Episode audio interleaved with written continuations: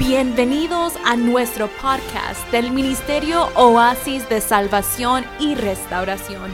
Esperamos que la palabra a continuación ministre tu vida y desafíe tu espíritu. Hace tres semanas eh, impartí una enseñanza que la había titulado Vive por el código de la palabra. Y ese era el código. Hace tres semanas mi esposa estaba en Nicaragua y bajo ese, bajo ese, bajo ese, ese tema impartí la enseñanza. Vive por el código de la palabra. Eso nos aplicaba a todos. Conforme preparaba la lección de la semana pasada, como le digo, esto fue hace dos semanas,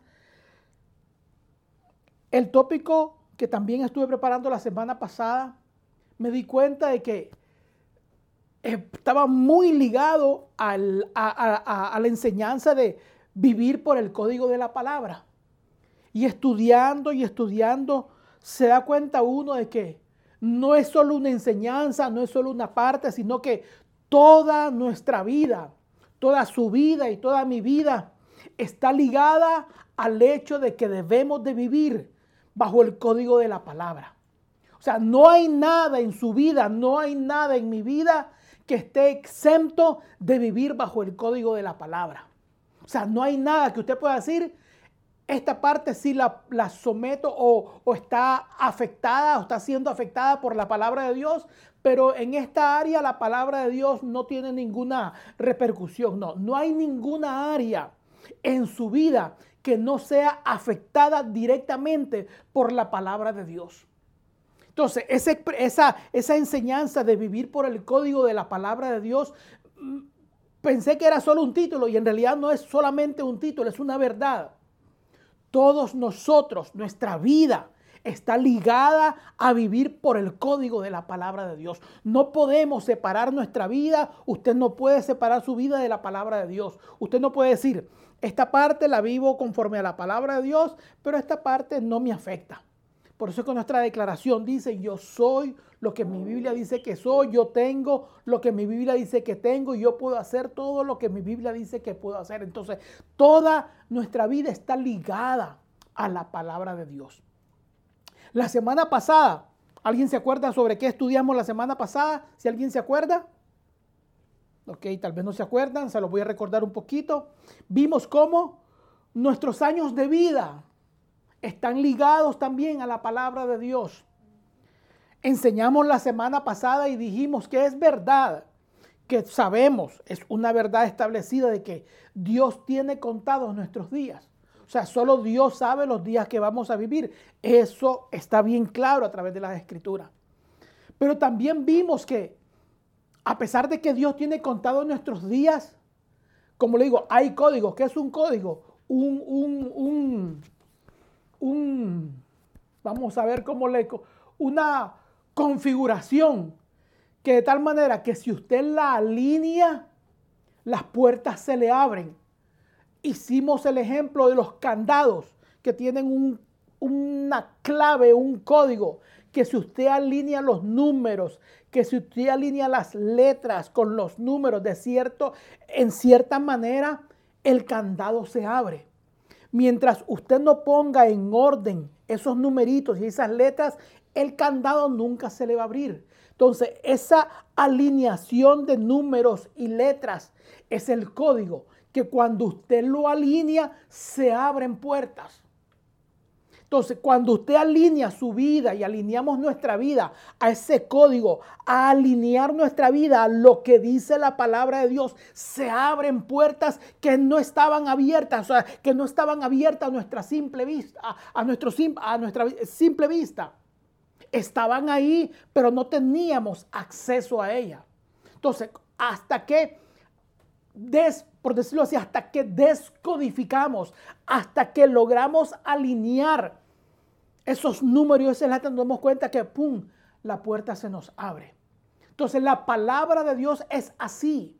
La palabra de Dios la tenemos en nuestras manos, pero hasta que no aprendamos a descodificar, a sacar esas verdades, no podemos accesar a ellas. la semana pasada les puse el ejemplo de, la de los mil dólares que usted tiene en el banco y el hambre que usted tiene. O sea, usted tiene hambre, pero tiene mil dólares en el banco. Y tiene un hambre que está viendo estrellitas, como decimos nosotros. Pero son las 10 de la mañana y usted sigue con hambre. Son las 1 de la tarde y usted sigue con hambre, pero los mil dólares siguen en el banco. Son las 2 de la tarde, usted sigue con hambre, pero los mil dólares están en el banco. Son las 6 de la tarde y usted sigue con hambre, que ahora sí está a punto de desmayarse, pero los mil dólares siguen en el banco. Ahora la pregunta es, ¿por qué si usted tiene mil dólares en el banco, sigue con hambre? porque no ha ido, no se ha tomado el tiempo de ir al banco, sacar la cantidad que necesite para comprarse algo de comer. De nada sirve que usted tenga los mil dólares en el banco y no vaya a sacarlos porque si, si no lo saca y tiene hambre y nunca lo saca, créame que se va a morir de hambre. Aunque usted tenga los mil dólares en el banco. Muchas veces le dije, le, le apliqué ese símil a la palabra de Dios. Las promesas están acá. Pero mientras no descodifiquemos esas promesas, mientras no accedamos a esas promesas, mientras no tomemos cada una de esas promesas y nos apropiemos de ellas, la promesa va a estar ahí, pero no va a dar fruto en nosotros porque no nos apropiamos de ella. Entonces la semana pasada estudiamos que, que a pesar de que Dios ya tiene contado en, en nuestros días, pero si aplicábamos ciertos principios que la Biblia nos enseñó, si habría una puerta de qué? De largura de días. Y eso fue lo que estudiamos la semana pasada. Que vimos cómo, siguiendo un parámetro, nuestros días se pueden alargar. Y posible, y les puse el ejemplo de el rey Ezequías. Que a pesar de que yo ya Dios tenía un estipulado cierta cantidad de días, pero Ezequías pudo alargar esos días. Y la escritura dice, no vamos a entrar en detalle, pero la escritura dice que se le agregaron, se le sumaron 15 años más de vida. Porque un hombre que supo descodificar la verdad de la palabra. Entonces, a los años que ya, que ya Dios le había establecido, él pudo agregarles 15 años más. Y vimos cómo eso a través de ciertos pasajes, no los vamos a mencionar todo porque sería volver a la enseñanza pasada, vimos cómo siguiendo los pasajes teníamos la oportunidad de poder alargar nuestra vida y ver días largos. Como dice la escritura, morir y cumplir nuestros días llenos, en buena vejez, lleno de días y con bendición. Entonces, en esta mañana, siguiendo el, el, el, el título que había puesto hace tres semanas, vive por el código de la palabra, hoy quiero hablar sobre un subtítulo, por decirlo así, como dije la semana pasada. El subtítulo de hoy se llama Para que te vaya bien. ¿Qué hacer para que nos vaya bien? Si vivimos con el código de la palabra, o sea, si nos apegamos al código de la, si nos sujetamos al código de la palabra, la promesa es que nos va a ir bien. Que nos va a ir bien. Entonces quiero siempre retomar el pasaje que es lo he estado usando en estos días. Y vamos a ir al primer pasaje de Deuteronomio, capítulo 32, verso 47. Deuteronomio 32, verso 47. Y lo vamos a estar leyendo ahí, como le digo, ese es el pasaje que, que he tomado como, como inicio para cada enseñanza. Porque en realidad esa expresión me, me llamó mucho la atención cuando leí ese pasaje. Deuteronomio 32, verso 47. Lo tenemos, si lo tenemos aquí, lo tenemos allá. Deuteronomio 32, verso 47. Lo leo, dice así. Porque no es cosa vana, es vuestra vida. Y por medio de esta ley haréis prolongar extender, alargar vuestros días sobre la tierra a donde vais. Hasta ahí lo vamos a leer. Deuteronomio 32, verso 47, lo repito, dice, porque no es cosa vana, es vuestra vida. Y si se dan cuenta, si lo están leyendo en la pantalla, le puse así con amarillito, es vuestra vida. No es cosa vana, en otras palabras, es, es tu vida la que está en juego. Es la vida de tu esposa, la vida de tu familia, la vida de tu esposo, la vida de tus hijos. Es tu vida la que está en juego. O sea, no es cosa vana, no es algo pasajero, no es algo que no tenga importancia. Es algo de suma importancia porque es tu vida. O sea, si se da cuenta ahí, es nuestra vida la que está en juego, nuestro, como decimos, como se dice popularmente, nuestro futuro, el futuro de mi hogar, el futuro de mis hijos, es la que está en juego. Y por medio de esta ley dice, haréis prolongar nuestros, vuestros días sobre la tierra lo que vais. Entonces, cuando nos damos cuenta de que es nuestra vida la que está en juego cuando aprendemos a descodificar las verdades que están en la Biblia. Cuando aprendemos a vivir por el código que nos enseña la escritura, nos damos cuenta de que es nuestra vida la que está en juego. Entonces, como hombre inteligente que usted es, como mujer inteligente que usted es, es tiempo de ponerse a pensar y decir, si mi vida es mi vida la que está en juego, es mi futuro, el futuro de mi esposa, de mi esposo, de mis hijos, de mi hogar, en la que está en juego, ¿por qué no hacerle caso entonces a la palabra de Dios? Si es mi vida la que está en juego, con mucha más razón debo darle la importancia que eso amerita y comenzar a, ver lo que, la, lo que la Biblia me enseña. Porque es mi vida. Si usted tuviera un trabajo y se le asignara algún tipo de, de responsabilidad y actividad. Y dependiendo del resultado de esa actividad, de esa responsabilidad, estuviera en juego su posición en el trabajo, ¿qué haría usted?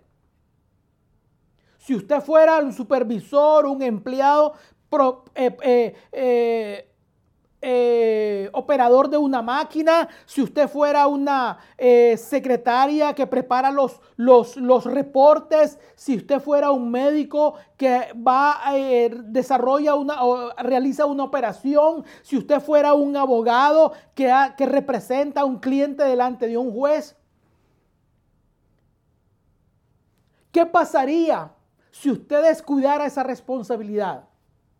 ¿Qué pasaría si usted se da cuenta de que esa, de, eh, los resultados de esa responsabilidad, que, de, esa, de esa responsabilidad o de esa actividad que usted está realizando, depende de su trabajo? ¿Qué usted haría? ¿Lo haría eh, a como le salga? ¿Usted operaría la máquina apretando cualquier botón? ¿Usted se, se presentaría delante de un juez sin haberse preparado, sin haber leído el caso? No. Entonces, si usted dice, mi posición como abogado está en juego, mi posición como, como, como doctor está en juego, mi posición como operador de esta máquina está en juego, si mi posición como supervisor está en juego, usted dice, ¿sabes qué? Déjame despabilarme, déjame ponerle atención, como dicen aquí los hermanos cubanos, déjame ponerme, ¿cómo que dicen? Para lo suyo. Ya sí.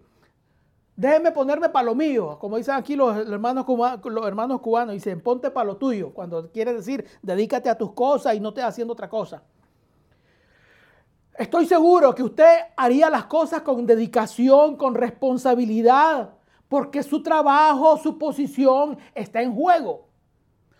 Con mucha más razón ahora la Biblia nos dice que es nuestra vida la que está en juego. Nuestra vida depende de este libro la palabra de Dios. Entonces, ahora vamos al tema de hoy. ¿Qué hacemos para que nos vaya bien? ¿Qué debemos de hacer para que nos vaya bien? La verdad es que todos, todos los que estamos aquí presentes y los que están ahí en la línea, estoy casi seguro de que usted quiere que a usted le vaya bien en todo lo que hace y en todo lo que emprenda, ¿sí o no? ¿Quién quiere sembrar para que le vaya mal, para que se le sequen los palitos, el sembrado? ¿Quién quiere prepararse para un examen para que se lo ponchen? Nadie. Todos, ¿Quién quiere abrir una fábrica, una empresa para que cerrarla en tres meses? Nadie abre una empresa con la mentalidad de que en tres meses la va a cerrar. Todo el mundo abre una empresa porque quiere que le vaya bien. Entonces, el hecho de que nos vaya bien no es algo fortuito, no es algo que, que salió, como decimos popularmente, de chiripa, que salió de casualidad. O sea, uno dice, quiero que me vaya bien, pero no se prepara. Usted tiene un examen importantísimo la próxima semana. Hoy es domingo y usted tiene el examen mañana lunes. Importantísimo. Con ese examen a usted le van a dar su diploma que se ha luchado tres años por intentar conseguirlo. Pero usted en vez de prepararse, en vez de estudiar, se pone a ver Netflix toda la noche. No ha tocado el libro desde la semana pasada. ¿Cómo usted cree que se va a preparar? ¿Cómo usted cree que va a salir en ese examen? Oh, entonces, si usted quiere que le vaya bien en el examen, ¿qué es lo mínimo que usted tiene que hacer? Estudiar, repasar, porque usted quiere que le vaya bien. Entonces, el resultado de que le vaya bien a usted no es algo que se da de chiripa. Por eso le digo, no algo fortuito, no algo que de casualidad le salió bien. No. El que le vaya bien a usted en algo es el resultado de.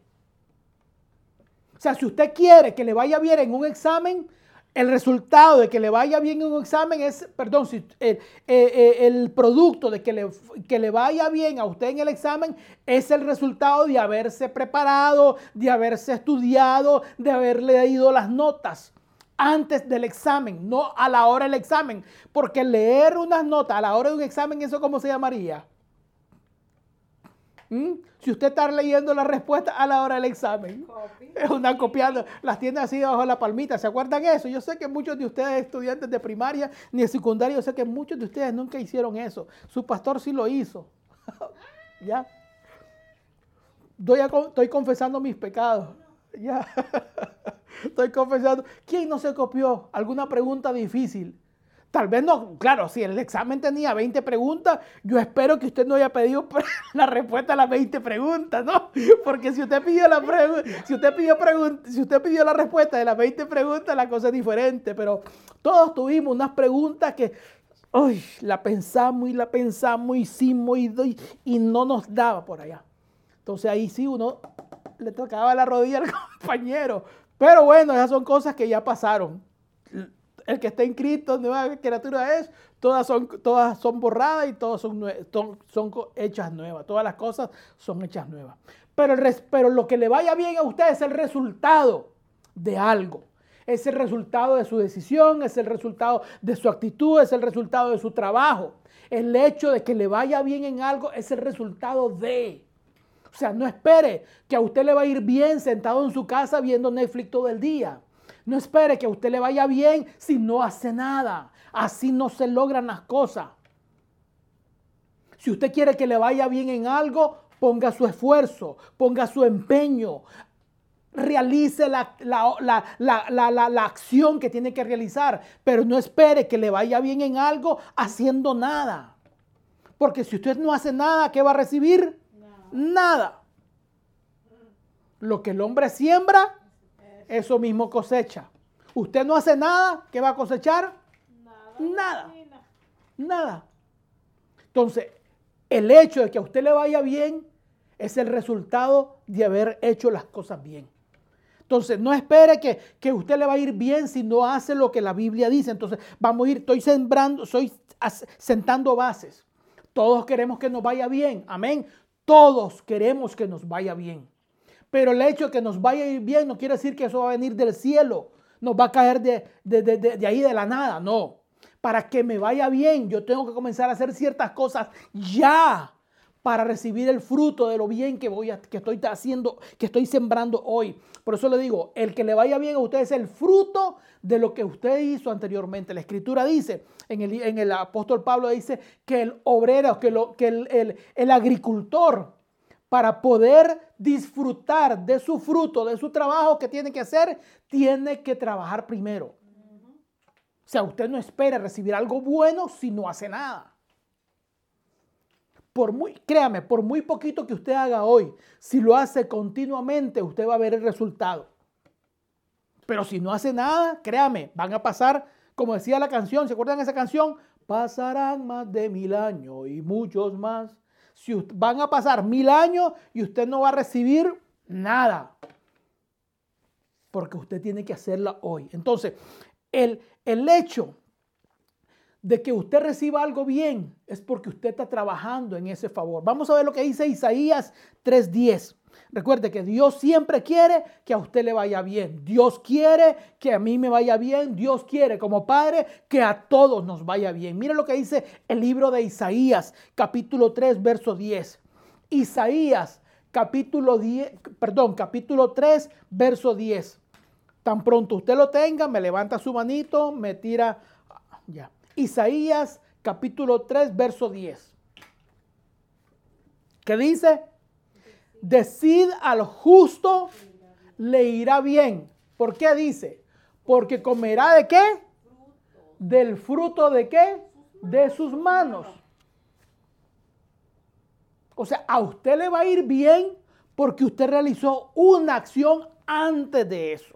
Entonces, en otras palabras, por eso dice, dice, decide al justo, le irá bien porque comerá de qué? Del fruto de sus manos. En otras palabras, si usted lee esa, esa, esa, esa, esa oración de atrás para adelante, se va a dar cuenta que el fruto de las manos, el trabajo de los, del trabajo, el, el fruto, perdón, el trabajo de las manos dio un fruto que hizo que esa persona le fuera bien.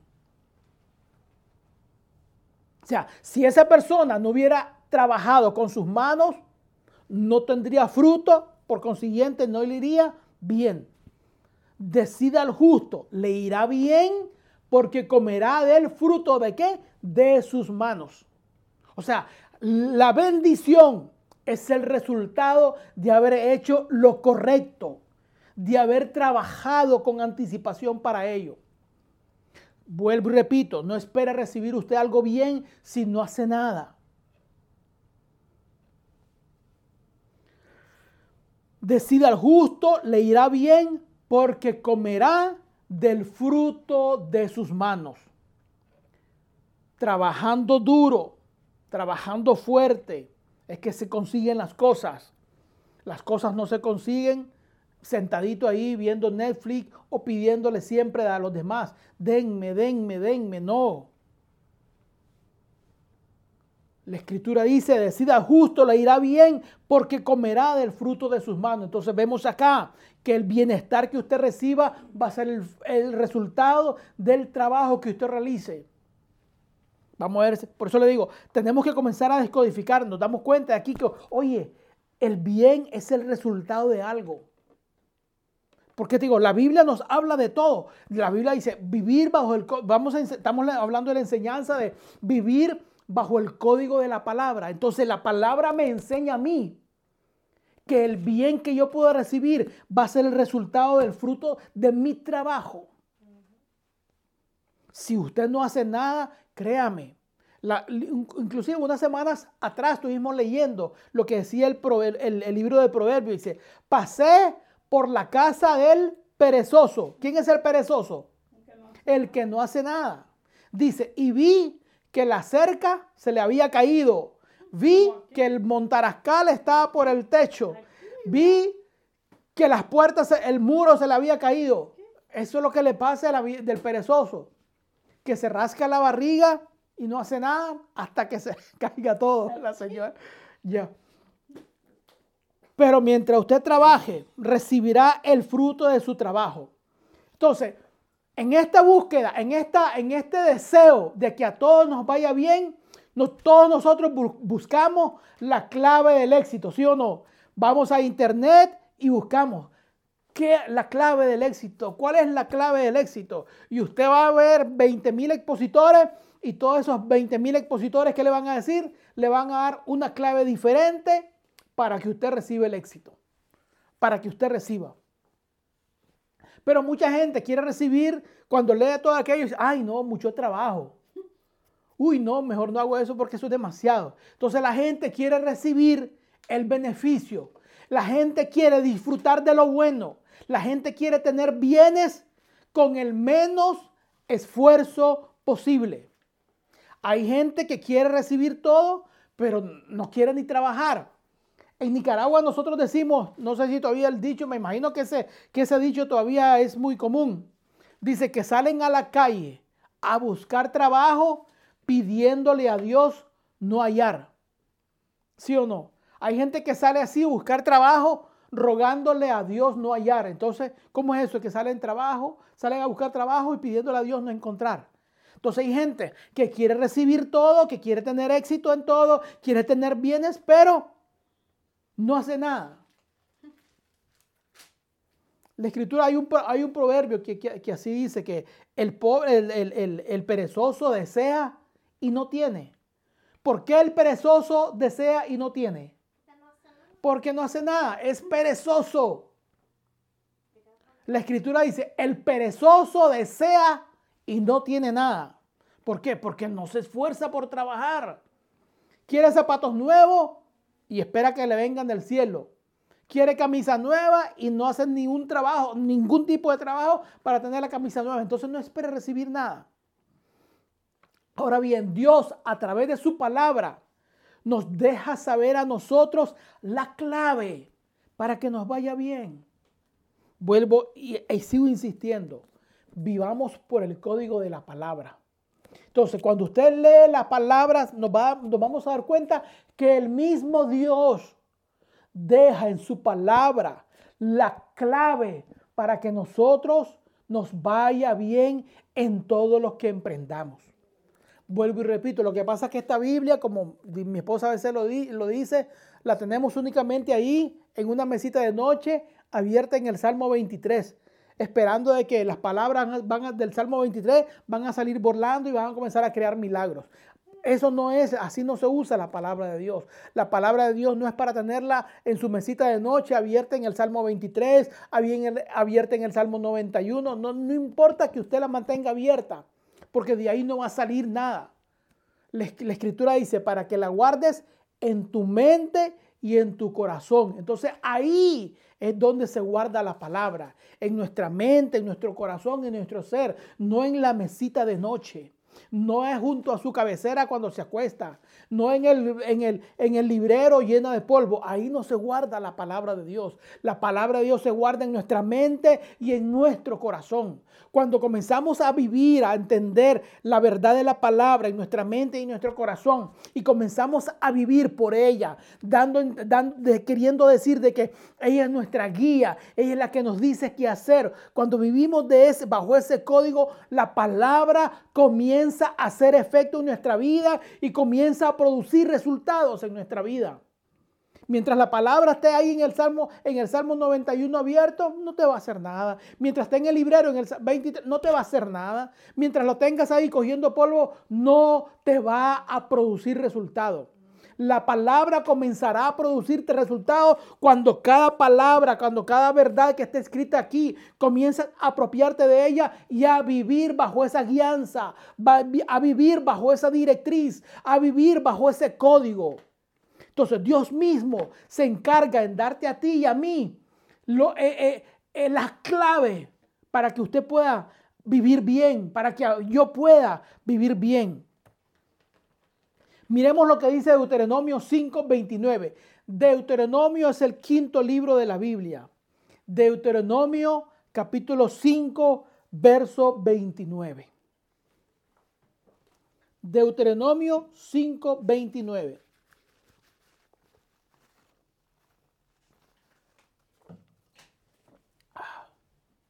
Lo tenemos, Deuteronomio 5:29. Estamos esperando aquí a la pastora que lo está buscando todavía. No lo esté buscando en Génesis, pastora. Deuteronomio 5:29. Escuchemos lo que dice, leamos lo que dice la palabra del Señor. Recuerda que nuestra declaración dice, en esta mañana la leeré. Y yo espero que usted esté leyendo conmigo. Dice la escritura de Deuteronomio 5:29. Dios viene y le hace un reclamo al pueblo de Israel. Escuchemos lo que dice la escritura. Dice, ¿quién diera que tuviesen tal corazón, que me temiesen y guardasen todos los días, perdón, todos mis mandamientos? ¿Cuál es el resultado de temer y guardar los mandamientos? Para que a ellos y a sus hijos que dice, les fuese ayúdenme por favor, les fuese bien para siempre. ¿Quién diera, dice Dios, que este pueblo tuviera un corazón de verdad? Yo voy a ponérselo en un lenguaje más, más nosotros, porque recuerde que la escritura está un poquito como escrita como de, de una manera poética, así bien bonita. Entonces, pero a veces nosotros no hablamos así. Desgraciadamente en el planeta Tierra muchas veces no hablamos muy poéticos, nosotros hablamos muy, muy más directo al grano. Entonces, vamos a ver si se lo puedo poner a, a, como hablaríamos nosotros. Dice, ¿quién diera que este pueblo tuviera un corazón que, me, que tuviera temor de mí, dice Dios, y que guardasen todos mis mandamientos todos los días? O sea, no es un día sí, no es un día no. No es tres meses eres fiel y, y nueve meses del año te descarrías. No, de esa manera no. Porque hay gente que desgraciadamente va es fiel un mes a la iglesia, dos meses mientras todo está bien, pero de pronto comienza a, desviarse, a, tener otras responsabilidades, a tener otras prioridades. Y cuando ve, pasó tres meses en la iglesia, pero ahora ya, ya lleva nueve fuera de ellos. Así no. Tampoco de esa manera. Porque Dios no es un como la lucierna, que hoy está encendido, mañana está apagado, hoy está encendido, mañana está apagado. No. Dice la escritura, ¿quién diera que este pueblo tuviese tal corazón, que me temiesen y guardasen todos los días mis mandamientos, dice Dios. ¿Para qué? ¿Cuál es la razón? ¿Cuál es el objetivo de guardar esos mandamientos y ser obediente? Dice, para que a ellos y a sus hijos les fuese bien para siempre. O sea, Dios quiere, dice, ¿sabes que Yo quisiera que ustedes me obedecieran, guardaran mis mandamientos, porque si lo hacen, les va a ir bien a ustedes y a sus hijos para siempre. Entonces se dan cuenta que ahí mismo Dios comienza a decirle a usted cuál es la clave para que le vaya bien. ¿Cuál es la clave? Siempre, y si se da cuenta, siempre nos lleva hacia el mismo norte. ¿Cuál es la clave? La palabra, los mandamientos de Dios. Por eso le digo, usted ni yo no podemos desligarnos de la palabra de Dios, porque toda nuestra vida, toda faceta, área de nuestra vida está ligada directamente a la palabra de Dios. No hay nada exento, no hay nada que se salga de la palabra de Dios su profesión, su estudio, su vida secular, su vida eh, familiar, conyugal.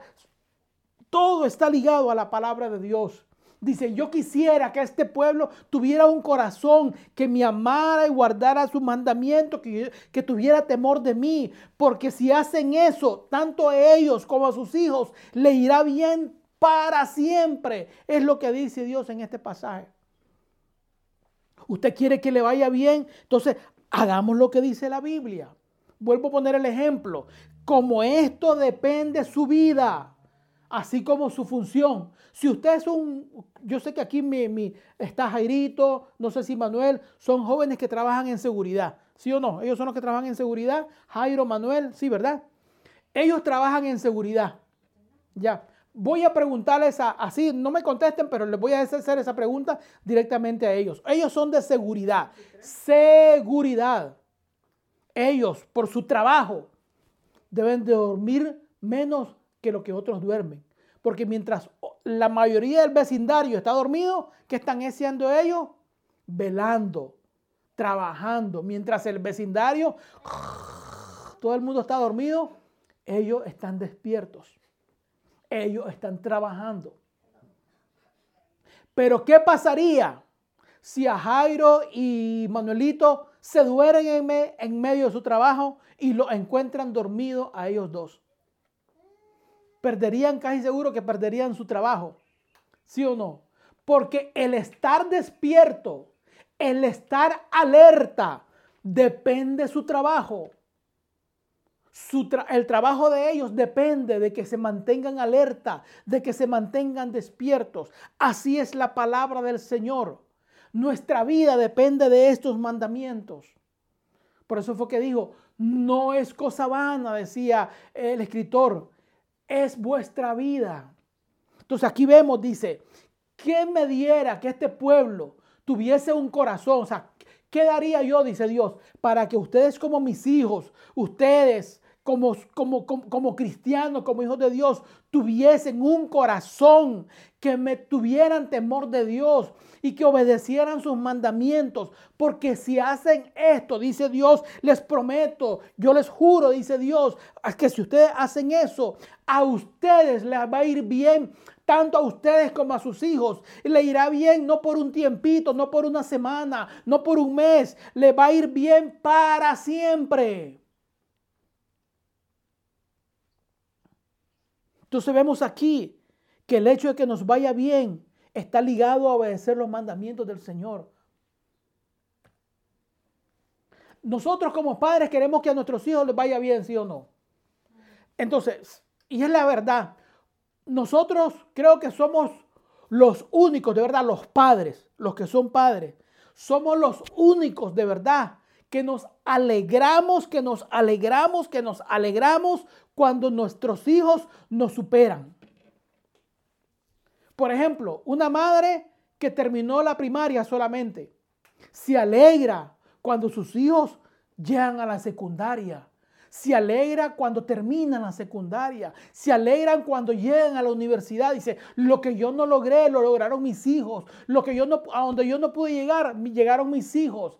Una madre, un padre se alegra cuando sus hijos lo superan. Yo nunca tuve una empresa, pero se alegra cuando mis hijos tienen su propia empresa.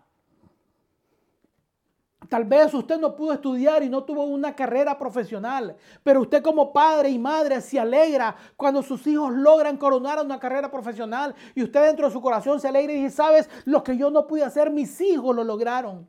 Yo me esforcé, trabajé duro para que mis hijos pudieran lograr lo que yo no pude.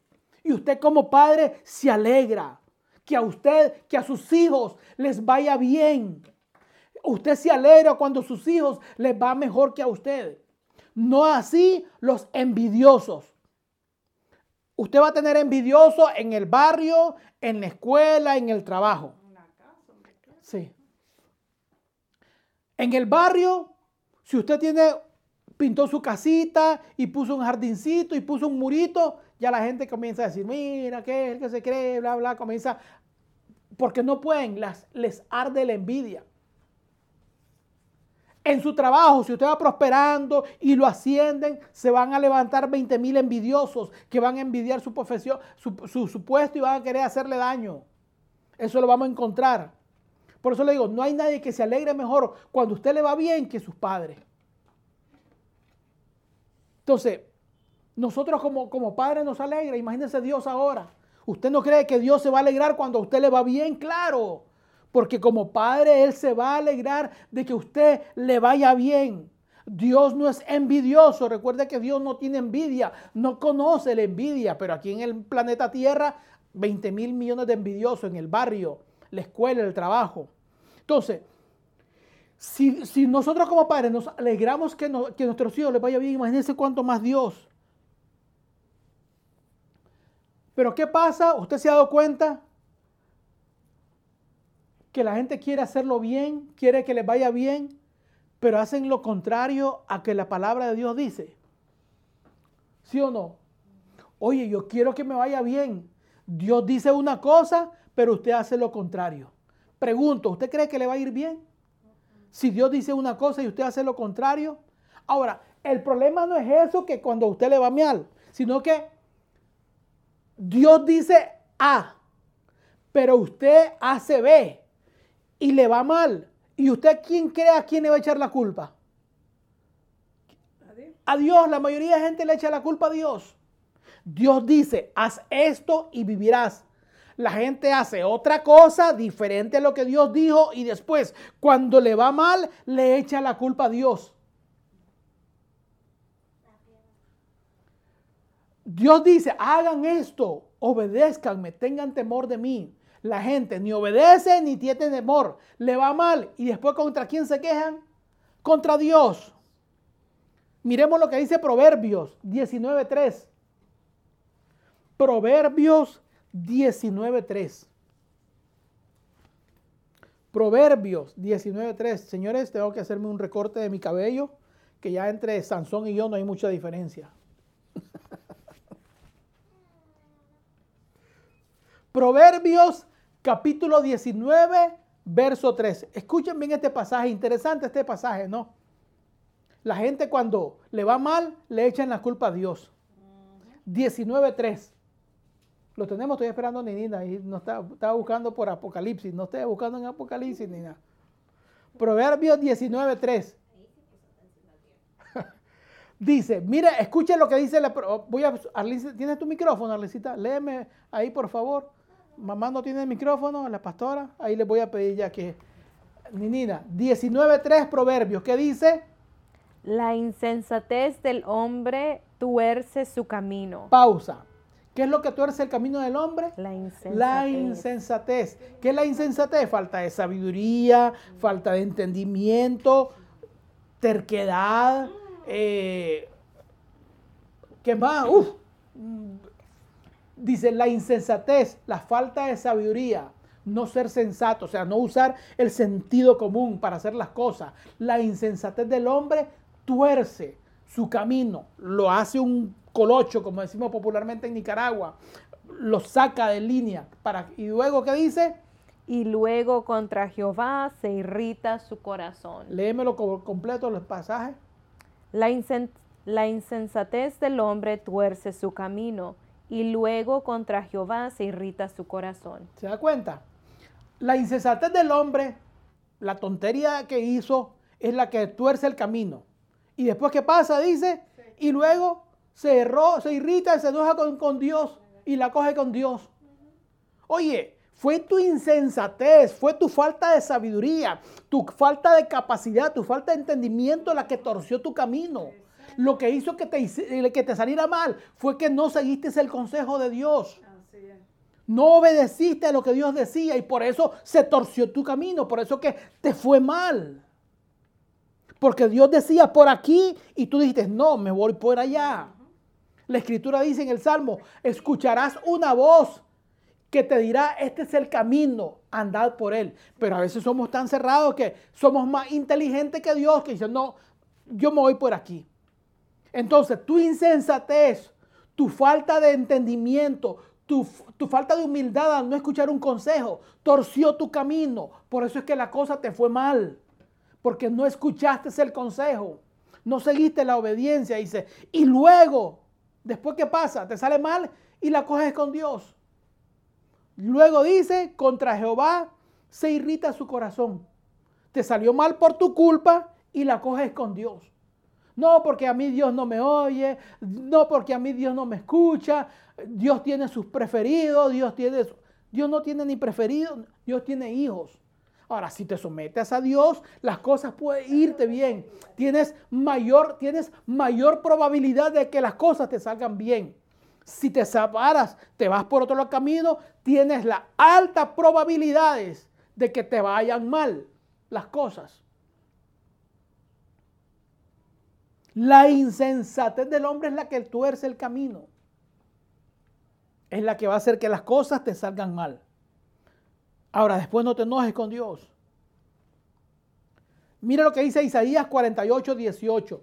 Isaías 48, 18.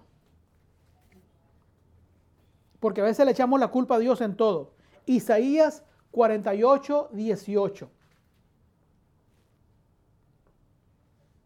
Isaías 48, 18 lo tenemos. Pastora, me lee el pasaje, por favor. Isaías 48, 18. ¿Verdad? Lo que pasa es que el mensaje es para allá. Isaías 48, 18 dice así. Oh, si hubieras atendido a mis mandamientos. Pausa. Oh, dice Dios, si hubieras atendido, en otras palabras, si hubieras hecho lo que te dije, si hubieras escuchado, como decimos popularmente aquí en, esta ciudad de Miami principalmente, no son otro estado, si no fueras tan cabezón, si no fueras tan terco, si no fueras tan testarudo, son términos que usamos aquí en esta ciudad. No sé qué tan ofensivo, si es algo ofensivo para otra en otra ciudad, ahí me disculpan, pero son palabras que usamos muy frecuente aquí. Si no fueras tan cabezón, si no fueras tan cerrado de cabeza, si no fueras tan terco que no obedeces. Dice, si hubieras atendido mis mandamientos, continúa pastora. Fuera entonces tu paz como un río y tu justicia como las ondas del mar. Amén. Fuera entonces tu paz como un río. Pero ahora, ¿por qué no tienes paz? No le eches la culpa a Dios. Porque si hubieras atendido sus mandamientos, entonces tuvieras paz. Pero como hiciste lo contrario, estás recibiendo lo contrario de la paz. ¿Y qué es la paz? La guerra, el bochinche, el conflicto. Por eso es que no sales de un problema y te metes a otro. No has ni terminado uno cuando ya te estás hundiendo en el otro. Entonces tú dices, oye, ¿por qué me va todo mal? Analicemos. Mira, qué cosas te puede ir dando mal. Si, te desviaste y tal vez no te has dado cuenta, porque a veces nos desviamos sin darnos cuenta, pero es tiempo de, de hacer un alto en el camino y ver qué está pasando. Oh, dice Dios, si hubieras atendido mis mandamientos, si hubieras hecho caso de lo que te dije, si hubieras seguido mis consejos, dice Dios, entonces fuera tu paz como un río y tu justicia como las ondas de la mar. Pero estás recibiendo lo contrario, analiza. ¿Dónde te descarriaste? ¿Dónde fue tu desobediencia? ¿En qué punto te decidiste ir por tu camino y no por el de Dios?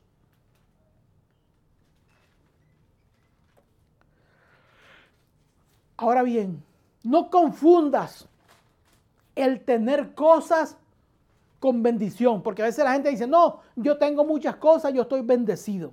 No confundas el tener muchas cosas con el estar bendecido. ¿Alguien se acuerda cuál fue una de las tentaciones con la que Satanás, valga redundancia, tentó a Jesús? Una de las propuestas, esa mejor, una de las propuestas que Satanás le hizo a Jesús cuando lo tentaba? Le dice, todo esto te daré. Entonces muchas veces el hecho de que usted tenga, tenga, tenga mucho, no quiere decir que usted está bendecido. Porque la escritura dice que la bendición de Jehová es la que enriquece. ¿Y qué más dice? Y no añade tristeza. Yo conozco mucha gente que tiene, tiene y tiene mucho tiene cinco, cien veces más que lo que tenemos nosotros. Pero no son felices. Porque no es lo que tienen. Dice, tienen mucho, pero viven tristes, pleitos, qué sé yo. Hay un proverbio que dice, es mejor un bocado seco y en paz que en una casa llena de provisiones, pero a la misma vez que dice, llena de contiendas. Usted ha visto la vida de los artistas millonarios, cómo terminan la mayoría de ellos. Pleitos, disparaciones, la, la, famosa, para no decir el nombre, López. Ya usted póngale el nombre, la López. ¿Las López cuántas tiene? Ya, no estoy hablando de Manuel López ni de su esposo, ya estoy hablando de otra López. Usted búsquela en, en Google, ahí quién es esa artista que termina en López, para no meterse uno en problemas. Ya.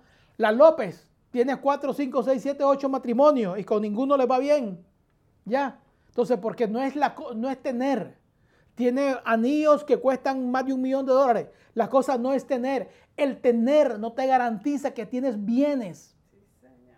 Porque puedes tener, pero si no te producen alegría, si no te producen, como dice la escritura, la bendición de Jehová es la que enriquece y no añade tristeza con ella. Si esas cosas te producen tristeza, soledad, amargura, ahí no está Dios, aunque tengas carros, relojes, lo que tengas.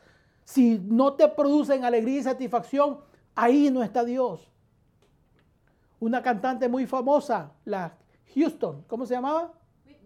La Whitney Houston, la, murió sobre una dosis, con una sobredosis. Tremenda cantante. El artista que hizo varias películas, ¿cómo que se llamaba? El que hizo Jumanji. Robert Williams. Robert Williams también murió de una sobredosis, deprimido. Y gente que tenía. Entonces, no es el tener, si eso que tú tienes no te produce, no te produce satisfacción, no te llena, ahí no está Dios. Porque Dios nunca te prometió felicidad. La gente dice, ay, si me caso, si me caso voy a ser feliz. La gente dice, no, si, si me compro esa casa, voy a ser feliz. Si la gente dice, si tengo ese trabajo, voy a ser feliz. Dios nunca te prometió felicidad. Usted no me va a leer un pasaje que diga, donde Dios diga, venid a mí y yo te voy a hacer feliz. No hay un solo pasaje en la escritura que diga, ven a mí y yo te voy a dar la felicidad. No hay ni uno solo. Ahora bien, si hay muchos pasajes que te dicen, dichoso. ¿Cuál es la diferencia entre felicidad y la dicha? Que la dicha es plenitud. Y plenitud no quiere decir que tengas en abundancia, sino que has aprendido a agradecer a Dios por lo que tienes. Cuando estás contento con lo que tienes, poco, mucho, y estás lleno de dicha, ahí ves la bendición de Dios. Pablo decía, he aprendido a contentarme cualquiera que sea mi situación. He aprendido a tener abundancia como también tener escasez. He aprendido a vivir en lo mucho como vivir en lo poco, porque tu vida está llena de plenitud, tu vida está llena de dicha. Entonces cuando vives con dicha, tu corazón está contento, tu vida está contenta, tu familia está contenta porque vives bajo la dicha de Dios. Dios dijo, dichoso el hombre que confía en Jehová. Su justicia permanece para siempre. La dice, la generación de los justos será bendita. Entonces hay mucha gran diferencia entre ser feliz y tener la dicha de Dios. Porque eso sí, Dios te prometió dicha. ¿Y qué es la dicha? Vivir en plenitud. Agradecido por lo que Dios me ha dado y agradecido con lo que tengo. Poco o mucho, te doy gracias, Señor, por lo que tengo. Por eso le digo, de nada sirve una casa llena de provisiones, pero donde hay contienda y rencías. Hay gente que tiene mansiones y no la disfruta. Posiblemente su casita chiquita usted la disfruta porque sale todos, todos los días a regar las plantitas, a darle de comer a las gallinas y a los pollos, a, a, a, qué sé yo, se sienta ahí en su porche a recibir el aire. No tengo aire acondicionado, pero se sienta frente a su puertecita y recibe la brisa del día. Y su casita es pequeña y es humilde. Y hay gente que tiene mansiones, 10, 15 cuartos, pero no viven ahí. Una casa vacía. ¿Para qué quiero yo tener una casa de 10 cuartos vacía donde no haya paz? Para nada. Si no la disfruta. Sus hijos nunca están con usted. Sus hijos ni quieren estar en esa casa porque dicen, hoy no, yo no quiero estar en esa casa. La casa es grande, 10 cuartos, 5 años. Eh, piscina, gimnasio. Eh, ¿Qué es lo que no tiene la casa? La casa tiene todo. Pero dice, ¿para qué quiero? Dice el hijo, ¿para qué quiero estar? No, ahí no quiero estar. Prefiero estar con el amigo allá tirado ahí en un cuarto. Entonces de nada sirve. Entonces la dicha no es tener, cuando uno aprende a agradecer, es como cuando comienza a ver el bien de Dios sobre su vida. Deuteronomio 5, vamos a ir ya terminando. Deuteronomio capítulo 5. Vamos a ver quién más me ayuda a leer aquí. De entre todos, vamos a ver de todos los que están aquí. Otra vez, Arlina. Yo no sé, ahí cayó otra vez, Arlina. Ah, la pastora dice que quiere leer otra vez. Deuteronomio 5. Deuteronomio 5. ¿Quién va a leer entonces? Deuteronomio 5, 32, 32 y al 33. 33. Dice así, Esperen un segundito. Vamos a darle chance que la gente busque. Siempre tengan paciencia. Damos a leer chance a los hermanos que busquen. Deuteronomio capítulo 5, verso 32 y 33. Si lo está leyendo en su teléfono, amén. Si lo está leyendo en su Biblia, amén. Deuteronomio 5, 32 y 33. Amén. Lo leemos. mirad pues que hagáis como Jehová vuestro Dios os ha mandado. No os apartéis a diestra ni a siniestra. Pausa. Mirad pues, dice, para que hagáis conforme a lo que Dios dice. No te apartes ni a diestra, ni a la izquierda, ni a la derecha. Fue lo que le dije anteriormente. La gente se aparta, coge otros caminos y después dice, Dios, ¿por qué me pasó esto? ¿Por qué te apartaste? Te fuiste por el camino equivocado. Dice, "M- mirad. Ese mirad es estar atento, prestar atención. Para que hagáis como Jehová vuestro Dios os ha mandado y no os apartéis del camino. Continúe, pastora. Andad en todo el camino que Jehová vuestro Dios os ha mandado. Andad, dice. Andad, o sea, camine. Sea constante. Coja ese caminito que Dios te dijo. Aunque tal vez tú lo ves difícil, pero vete por ahí porque por ahí es donde Dios te dijo. Continúa. Para que viváis y, os vaya bien, y tengáis largos días en la tierra que habéis de poseer. Amén. Dice, tienes que hacer lo que Jehová dice. No puedes apartarte ni a derecha ni a izquierda. Tienes que ir rectecito. Tienes que caminar en los caminos que Dios te dio. Entonces, para que viváis, y dice, y os vaya bien. ¿A usted quiere que le vaya bien en su vida? Ahí están las- la- lo- lo- lo- lo- lo- lo- los códigos de vida. Para que hagas como Jehová, para que no te apartes y para que camines obedeciendo los mandamientos. Esos son los códigos de vida. Vuelvo y repito, si nos acercamos a ellos, los, los tomamos para mi vida y los, nos apropiamos de ellos, entonces vamos a ver los resultados para que viváis y os vaya bien y tengáis largos días. La semana pasada hablamos de eso, para que tengamos largos días en la tierra. Vimos un pasaje, no lo tengo ahora, dice, el temor de Jehová alarga los días, ¿se da cuenta? O sea, que yo tengo mis días contados, ¿cierto? Pero sí, pero sí, oye, pero si tengo temor y sigo los mand- mandamientos, hay la alta posibilidad de que Dios alargue mis días. Entonces uno lee esa promesa y dice, ¿sabes qué? Me conviene. ¿A quién de ustedes le hacen una oferta que le convenga y dice, no, no me interesa? ¿Ya? Cuando te conviene. La Biblia te dice, el temor de Jehová alarga los días. Entonces, pregunto, ¿le gustaría a usted alargar sus días? Sí, hay muchas cosas que hacer en el ministerio. Entonces, Pablo decía, yo quisiera estar allá con el Señor. ¿Sí o no? Que Pablo decía así, para que vean que esto no es cosa de uno. Pablo decía, yo quisiera estar allá en el Señor. Yo quisiera estar en el cielo. O sea, en otras palabras, Pablo decía, yo quisiera morirme e irme con el cielo, con Cristo. Pero también tengo necesidad, dice Pablo, de estar aquí con ustedes y enseñarlos y educarlos, prepararlos. Entonces dice, no sé qué hacer, porque me gustaría estar con Cristo allá en el cielo, pero por la responsabilidad que tengo de enseñarlos, quiero quedarme acá. Entonces así es, muchas veces pasa. Dice, para que viváis y os vaya bien y tengáis largo día. Deuteronomio 12, 28. Deuteronomio 12, 28, voy terminando.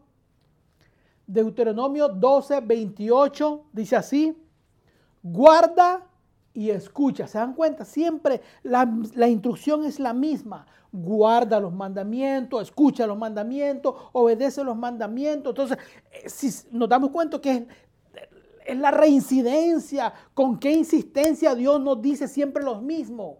Pero digo yo, oye, lo leemos tantas veces, pero ¿qué hacemos nosotros? Lo contrario. Oye, ¿cuántos pasajes hemos leído y seguimos leyendo que Dios nos dice lo mismo? Escucha y guarda, obedece, camina. Pero ¿qué nos cuesta? Nos cuesta. Deuteronomio 12, 28 dice, guarda y escucha todas estas palabras que yo te mando. ¿Para que Haciendo lo bueno y recto ante los ojos de Jehová, que dice, te vaya bien. ¿A quiénes? A ti y a tus hijos. Guarda y escucha. Por eso fue que nosotros escuchamos, nosotros hacemos nuestra declaración y decimos, en esta mañana voy a leer la palabra de Dios. En esta mañana voy a escuchar la palabra de Dios y en esta mañana voy a obedecer. ¿Y qué es obedecer? Es guardar la palabra. No guardar la palabra, coger la Biblia y meterla en una gaveta. No, yo no estoy hablando de ese guardar, es atesorarla en su corazón, en su mente y en su corazón y obedecerla. Entonces, si, si tú guardas, si escuchas y haces, te va a ir bien a ti y a los hijos después de ti. Esa es la promesa de Dios. Pero vuelvo y repito, nos cuesta. Señores, esos son los códigos que Dios nos dice. Que nos va a ir bien si obedecemos, si acercamos a Dios. Entonces, vuelvo y repito, lo que dije en la primera enseñanza. El pasaje dice, no solo de pan vivir el hombre, sino de toda palabra que salga de la boca de Dios, ¿sí o no? ¿Cuántos conocen, cuántos han leído, cuántos conocen esa, esa frase, esa expresión que está en la Biblia? ¿Cuántos de ustedes la conocen y la han leído? Todos, ¿verdad? Todos hemos leído que la Biblia dice, no solo de pan vivir el hombre, sino de toda palabra que salga de la boca de Dios. Entonces ahí yo me doy cuenta de que, oye, analicemos esa expresión. Esa expresión dice, no solo de pan vivir el hombre, en otras palabras. Yo no necesito desayuno, almuerzo y cena. Otros necesitan un poquito más para poder vivir. Pero uno con desayuno, almuerzo y cena suficiente. Si usted quiere comer más, pues, pero con desayuno, almuerzo y cena es suficiente. Yo necesito desayuno, almuerzo y cena para vivir. No solo de pan vivir el hombre, sino de toda palabra que sale de la boca de Dios. Entonces, mi vida, mi vida no solo está dependiendo del pan, sino también de qué? De la palabra de Dios. Entonces, analizo ese pasaje y digo, si así como necesito el pan para vivir, también necesito la palabra para poder seguir viviendo. Entonces, si así como si así como como tres veces al día, voy a intentar hacer mi esfuerzo para aprender y escudriñar la palabra tres veces al día también o las veces que sea necesario, porque no solo de pan vivirá el hombre, o sea, no solo de pan que como, también dependo, mi vida depende de la escritura, entonces así como como pan, así también voy a escudriñar la escritura, así como ingiero comida, así también voy a ir a la escritura, porque de ambas cosas depende mi vida. Deuteronomio 12, 28 dice, guarda y escucha todas estas palabras que yo te mando, porque haciendo lo bueno y lo recto ante los ojos de Jehová tu Dios, te va a ir bien. Lo que pasa es que tenemos este libro como un libro religioso y solo lo usamos cuando? Cuando vamos al culto. Solo cuando vamos al culto lo leemos. Y si, el, y si son de esa iglesia que solo tienen dos cultos a la semana, Ah, porque hay iglesias que solo tienen dos cultos a la semana, los martes y los domingos por la mañana. ¿Qué pasa si, si usted es de los que lee la escritura solo el martes y el domingo? ¿Qué pasó con los otros días? ¿Qué pasó con el lunes? ¿Qué pasó con el martes? ¿Qué pasó con el jueves? ¿Qué pasó con el viernes? ¿Qué pasó con el sábado? ¿Ya?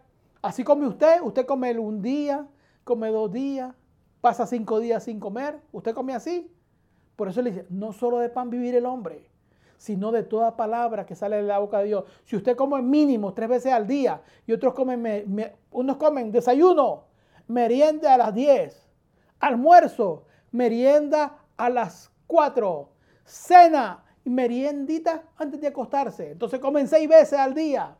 Si usted de esos que come seis veces al día, ¿dónde está la palabra? Seguimos leyendo y terminando. Salmos 34, 10 Vamos a pedirle a Arlina que esta vez si nos lee el Salmo 34, 10. Porque ya la pastora ya leyó. Tres pasajes leyó la pastora. Salmos 34, 10.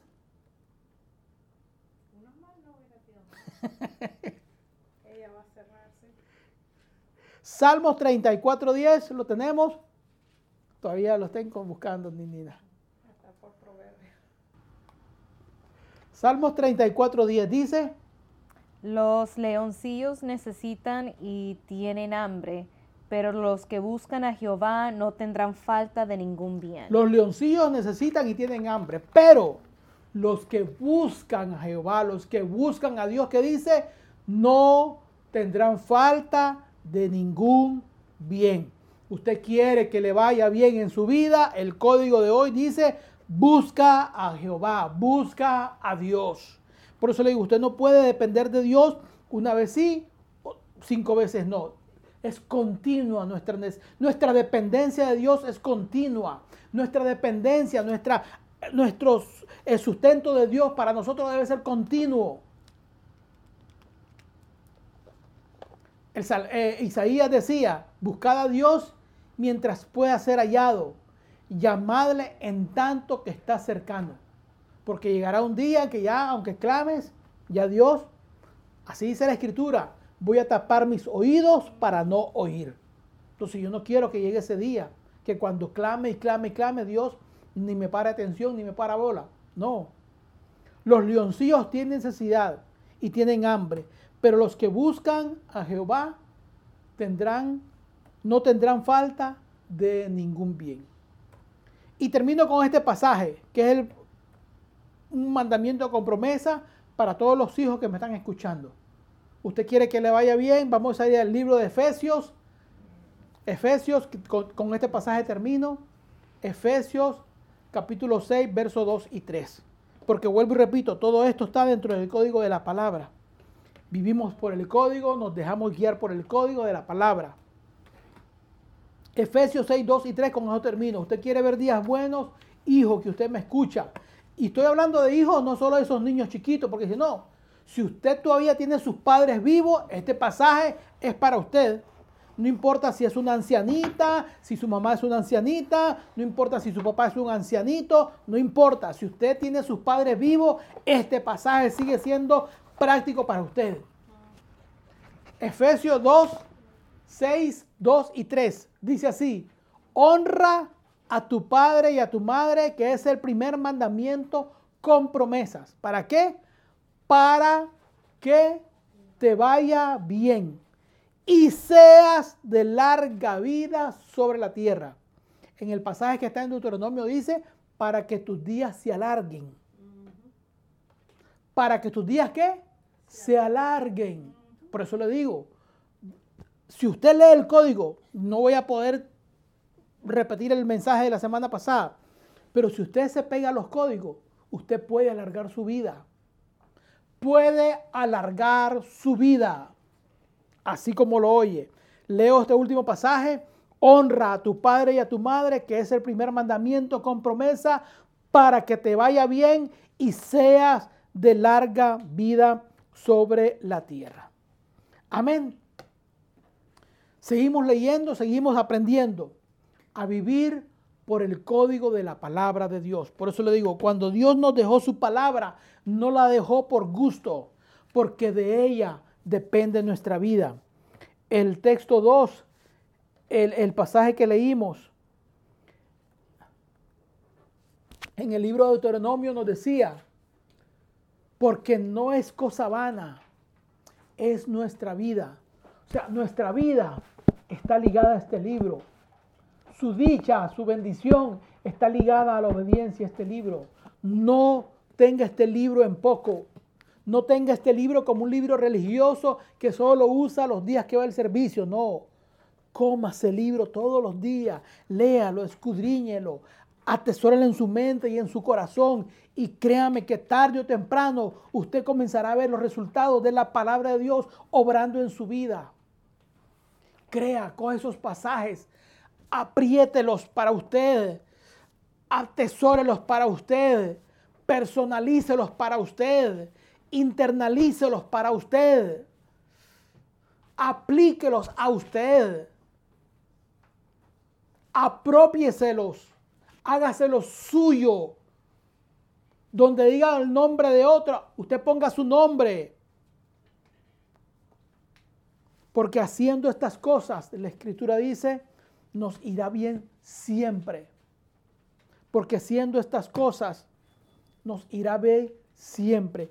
Vamos a orar, vamos a cerrar nuestros ojos y le dejo luego con Arlina. Padre, gracias En el nombre poderoso de Jesús, te doy por la palabra que pusiste en mi corazón para compartirlo con mis hermanos y hermanas. Señor, gracias en el nombre poderoso de Jesús, porque seguimos entendiendo que toda nuestra vida está ligada a la obediencia a la palabra, que no podemos separar nuestra vida de la palabra, porque así como nuestra vida depende del pan, también nuestra vida está ligada a la palabra de Dios, porque no solo de pan vive el hombre, sino de toda palabra que salió y sale de la boca de Dios. Mi vida depende de esa fuente, la palabra de Dios. Si me separo de la fuente, me separo de la vida. Si me separo de la fuente, me separo de los sustentos, de lo que me sostiene, de lo que me da vida. Padre, bendigo a mis hermanos que escucharon esta palabra y pido en el nombre poderoso de Jesús que esta palabra sea atesorada en sus mentes y en sus corazones y que rinda frutos para lo que tú tienes preparado. Señor, yo sello esta palabra con un amén. Sello esta palabra diciendo que será de bendición para cada uno de mis hermanos que han escuchado la palabra. Yo los bendigo y declaro sobre ellos abundancia. Declaro sobre ellos el bienestar de Dios. Ninguna, la escritura así lo afirma. No tendrán falta de ningún bien todos aquellos que confían en ti. Y así lo creemos, lo declaramos. Confiamos en ti y no tendremos falta de ningún bien. Tú eres nuestro sustentador, nuestro guardador, nuestro Padre Celestial. Bendigo, bendigo abundantemente la vida de mis hermanos. En el poderoso nombre de Jesús, la paz de Dios, la abundancia de Dios sea sobre cada uno de ustedes. La bendición del Dios Todopoderoso repose sobre sus vidas en el nombre poderoso de Jesús. Amén y amén. Amén en el nombre poderoso de Jesús.